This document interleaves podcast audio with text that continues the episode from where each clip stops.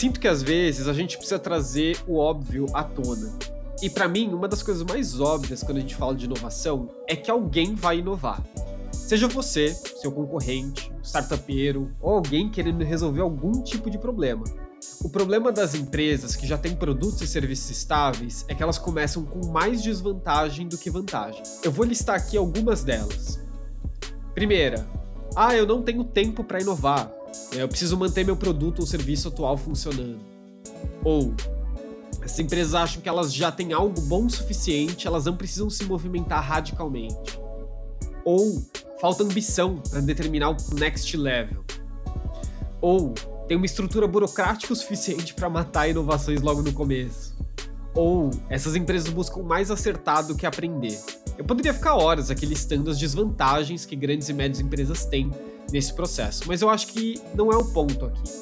Para mim, o principal ponto é saiba que tem alguém buscando entregar uma solução melhor do que você entrega hoje. Se você tiver essa consciência, ótimo. Você pode decidir que tipo de postura você quer ter em relação à inovação. Eu não vejo problema uma empresa tomar a decisão de só manter a sua solução enquanto outros querem inovar.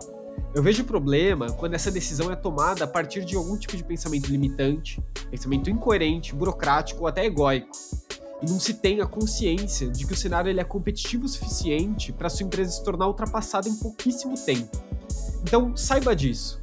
Alguém já está com a ambição de entregar um produto ou serviço melhor do que você faz hoje. E a pergunta que eu deixo aqui é: quais são as decisões que você toma sabendo disso? Um abraço e a gente se vê semana que vem, pessoal. Tchau, tchau.